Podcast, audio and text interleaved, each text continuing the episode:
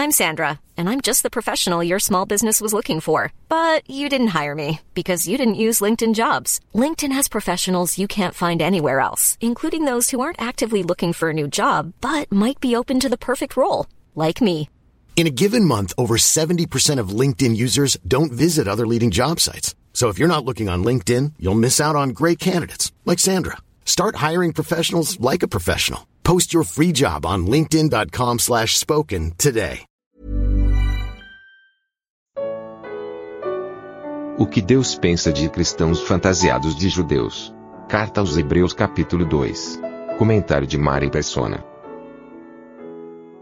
Alguém poderia perguntar que, que utilidade teria para hoje a carta aos Hebreus? Nós sabemos que no princípio, nos primeiros anos do cristianismo, praticamente todos os cristãos, né, com raras exceções, eram judeus. E com o tempo foram sendo introduzidos então os, os gentios na igreja. Foram se convertendo dos ídolos para, para Cristo e foram sendo introduzidos. Quando o cânon, uh, que é o conjunto das escrituras do Novo Testamento, uh, foi com, complementado, ou seja, foram decididos quais livros ficariam, quais cartas ficariam e quais não ficariam, uh, a igreja praticamente era formada de gentios convertidos, em grande maioria, não mais de judeus convertidos. Então, qual utilidade para nós hoje uma epístola dirigida aos hebreus?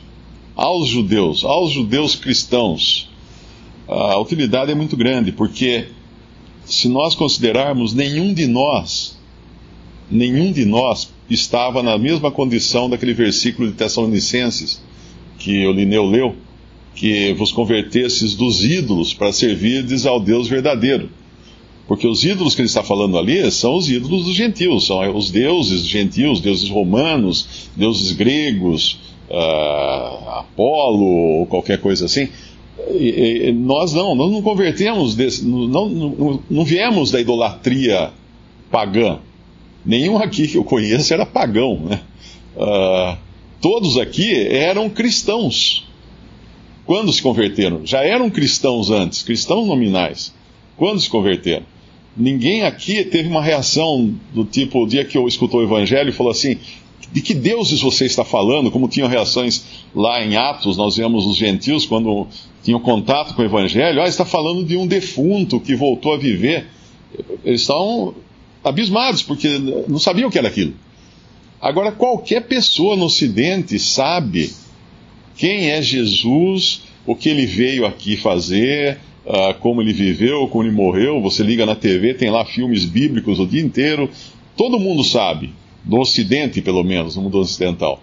Então, qual seria. E nós não somos mais gentios que saíram dos ídolos pagãos para nos tornarmos cristãos. Mas também não somos judeus. Não somos judeus, não, não éramos judeus antes, com raras exceções, que tenhamos nos tornado cristãos. Então, qual o valor que teria uma epístola aos Hebreus hoje? Todo o valor, porque quando nós vemos a história do cristianismo, começando já lá em Atos, o que nós vamos descobrir é o seguinte: que o grande problema da igreja no princípio não era a perseguição física perpetrada pelos romanos, pelo imperador. Claro que isso era um problema, porque matava muitos cristãos, prendia cristãos, eles morriam, eram lançados nas arenas. Mas a, a grande contaminação, o problema interno, era justamente dos judaizantes aqueles que tentavam fazer do cristianismo ou da igreja um judaísmo uh, ah, 2.0, alguma coisa que foi aperfeiçoada do Antigo Testamento e passou para o Novo Testamento com alguns, alguns acréscimos e aí mais, mais adequada para os novos tempos. E essa tendência nunca saiu da igreja. Essa ju, judaização do cristianismo nunca deixou de existir. Tanto é que quem estuda arquitetura aprende que os elementos de uma catedral, de uma basílica, são os mesmos elementos do templo de Jerusalém ou do tabernáculo do deserto. Existe o Santíssimo Lugar, existe a, a parte que ficam os gentios, a parte que fica o clero, tem toda aquela divisão que, que é tirada do, da planta do templo. E isso para agora dentro da cristandade. Então, para o cristão hoje, essa carta é importantíssima, porque o cristianismo é hoje, em sua grande maioria, um judaísmo convertido a cristianismo, e não um cristianismo realmente puro, segundo a doutrina dos apóstolos. Então, nós vemos hoje uh, rituais tirados do Antigo Testamento. Você entra num templo chamado templo, não, tem, não existe templo na, na era da igreja. O templo são, são os próprios cristãos habitados pelo Espírito Santo de Deus e a igreja como um todo habitada também pelo Espírito Santo de Deus. Mas hoje nós temos templos, a gente sai pela cidade e tem vários templos. Você entra num templo desse e você encontra leigos, uh, os leigos e o clero, uma separação entre leigos e clero. Existe todo um ritual baseado na, na, no Antigo Testamento, existem vestes sacerdotais. O, o, o, clero tem lá suas vestes, existem fábricas no Brasil especializadas em vestes em moda eclesiástica, que chama. São vestes sacerdotais, para fazer aquelas roupas, para cada ocasião ter uma roupa diferente, uma cor diferente, um jeito diferente de vestir. Existe incenso, existe altar, um altar físico, uh, uma série de coisas que não tem na igreja. Não tem na doutrina dos apóstolos. Então, hoje, quando um cristão lê Hebreus, ele tem que atentar para isso aqui, no versículo, no capítulo 2, versículo 1. Portanto, convém nos atentar com mais diligência para as coisas que já temos ouvido, para que em tempo algum nos desviemos delas. Que coisas essas? As coisas que ele tinha acabado de apresentar no capítulo 1. Que hoje nós não temos mais anjos trazendo mensagens para nós como foi na lei, a lei foi um ministério de anjos entregue nas mãos de Moisés, mas Deus usou anjos para entregar a lei na mão de Moisés. Hoje nós não temos intermediação de anjos. Hoje nós, temos acesso direto ao Verbo. Uh, Deus agora nos falou por Filho.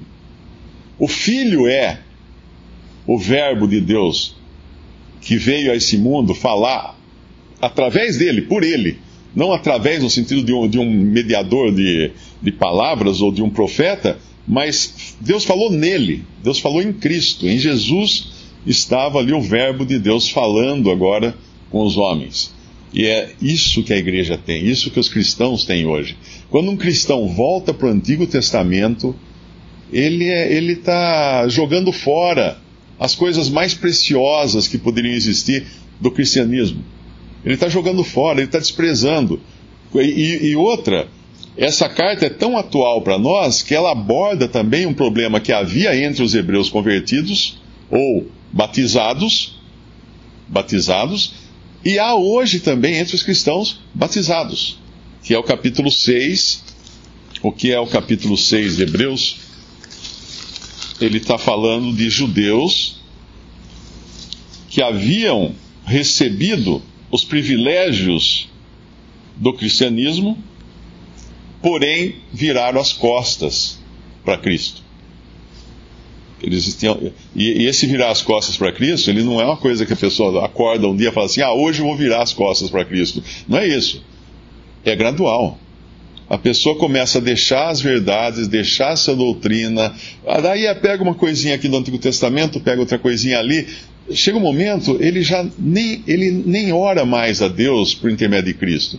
Ele vai ter lá uma miríade de santos por quem ele tenta chegar até Deus. Ele vai ter lá um pastor na, na, na sua igreja que vai ser o seu intermediador entre Deus e os homens. Sem ele perceber, ele já não está mais praticando o cristianismo. Ele está agora praticando um judaísmo uh, turbinado, um judaísmo que tem elementos cristãos, mas não é, um, não é mais judaísmo, mas também não é cristianismo. E lá em, em Hebreus 6, ele fala desses hebreus que haviam uh, sido iluminados no versículo 4, haviam provado o dom celestial, o, o, que é Cristo, né? se fizeram participantes do Espírito Santo, porque quando Jesus esteve na terra, o Senhor, ele, aqueles que andaram com ele estavam ali vendo ele ao vivo e provaram a boa palavra de Deus, as virtudes, os poderes do século futuro e recaíram. Sejam outra vez renovados para arrependimento, pois assim quanto a eles de novo crucificam o Filho de Deus e o expõem ao vitupério. são pessoas que conheceram os privilégios. Isso aqui fala diretamente daqueles que andaram aqui quando Cristo estava aqui.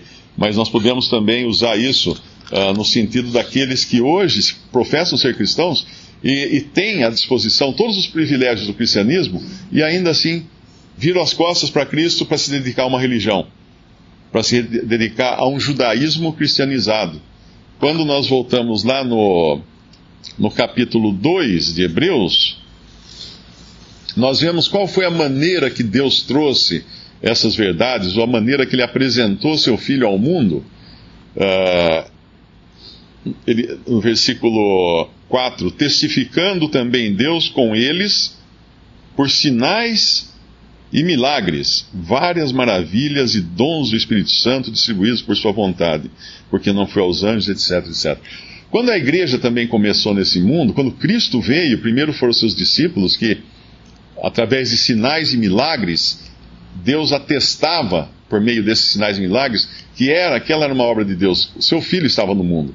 Quando o Senhor ressuscitou, o que já foi um grande milagre, o maior milagre, quando ele ressuscitou, os seus discípulos, os apóstolos, continuaram fazendo esses milagres, dando assim respaldo, ou atestando, certificando, uh, seria como, como a gente vai na, no cartório e, e, e, certifica uma assinatura, né? reconhece uma assinatura como fidedigna.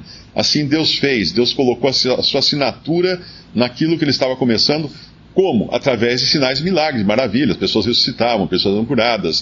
Uh, havia trans, teletransporte, vamos chamar com a linguagem de hoje, né? Quando nós víamos que um discípulo, como Filipe, estava num lugar e de repente se achava em outro lugar. Isso tudo eram milagres que Deus estava mostrando que Ele estava agindo agora na igreja, que era algo novo, totalmente novo. Hoje nós não precisamos mais desses milagres, desses sinais. Nós temos tudo já pronto para nós. E uma das características também da, da, da cristandade atual é a busca por sinais e milagres, como se não estivessem satisfeitos com Cristo. Uh, tendo Cristo disponível, a pessoa do Senhor, o Senhor da glória, disponível para nós, nós vamos correr atrás do quê? De, de, de, prosperidade? De curas, de sinais, milagres? Não, não que não, não devamos orar por uma cura quando alguém está doente, mas não é esse o foco do cristão. Não é para isso que o cristão vive hoje, mas para Cristo. Não é para manifestações maravilhosas, não, mas para Cristo. Ainda que não, não, ah, não tenha nada acontecendo, temos Cristo hoje. Temos a Ele. E uma outra coisa também que hoje é, é, é impressionante ver na, nessa cristandade, nessa profissão cristã, é o culto a anjos. Quantas pessoas que escrevem falando assim, ah, me ensina como é que faz, como é que são os anjos, como chegar mais perto dos anjos. Gente, nós temos Cristo. A mesma, a mesma bobagem que é eu buscar um, um mártir do, do Novo Testamento, um chamado santo pelo catolicismo, para me achegar a Deus, é uma bobagem tão grande quanto eu buscar um anjo para me aproximar de Deus. Porque aqui está falando claramente que não é mais por aí. Deus deu o seu filho, ele esteve aqui. E lá, quando nós vamos em 1 João, João fala do que era esse. Uh, 1 João, capítulo, capítulo 1, ele fala o que foi essa, essa vinda de Cristo ao mundo, o que era desde o princípio, o que ouvimos, o que vimos com os nossos olhos, o que temos contemplado e as nossas mãos tocaram da palavra da vida, porque a vida foi manifestada e nós a vimos testificamos dela e vos anunciamos a vida eterna que estava com o Pai e nos foi manifestada. O que vimos e ouvimos, isso vos anunciamos, para que também tenhais comunhão conosco, e a nossa comunhão é com o Pai e com o seu Filho, Jesus Cristo. Estas coisas vos escrevemos para que o vosso gozo se cumpra. Isso nós temos tudo suficiente. Essa semana eu recebi uma mensagem de um cristão que confessa o nome do Senhor, que crê no Senhor, mas indignado, porque ele, ele não acha que as coisas que tem na doutrina dos apóstolos, que ele não puder encontrar no, no, no, no Pentateuco, ele não deve seguir. Ele só deve seguir as coisas que Paulo escrevia uh, que estão no Pentateuco. Se não está no Pentateuco, então não são. São apenas costumes locais ou de Paulo ou invenção de Paulo. Não. Então, quando a gente vê uma coisa dessa, a fala, mas que absurdo! Deus trouxe uma coisa totalmente nova em Cristo agora. Os, os discípulos falam assim: nós tocamos o verbo, a palavra da vida. E alguém fala assim: não, não, mas é, eu não quero assim, eu quero voltar lá para trás, eu quero voltar para os rituais antigos, eu quero para as coisas antigas, eu não aceito as coisas novas. E que privilégio, e quando, quando o discípulo escreve, ele fala assim: essas coisas vos escrevemos, para quê? Para que o vosso gozo se cumpra. Não há gozo, não há alegria, não há certeza, não há paz num cristianismo judaizante, ou cheio de elementos judaicos.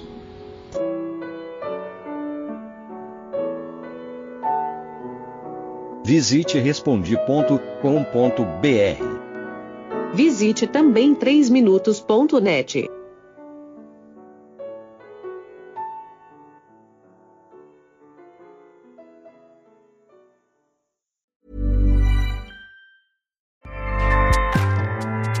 ACAST powers the world's best podcasts. Here's a show that we recommend. The Real Housewives is a guilty pleasure for most, but if you're looking to not feel guilty about that pleasure, tune in to Everything Iconic with me, Danny Pellegrino, where I break down all the messy moments and behind the scenes antics of Bravo's popular franchise. And on Everything Iconic, I also interview celebrity guests like Kelly Ripa, Kiki Palmer, Drew Barrymore, Cameron Diaz, and more about their guilty pleasures, their past work, and so much more. So if you're pop culture obsessed and find yourself watching way too much reality TV like me, tune in to Everything Iconic with Danny Pellegrino wherever you listen to podcasts. ACAST helps creators launch, grow, and monetize their podcasts everywhere. ACAST.com.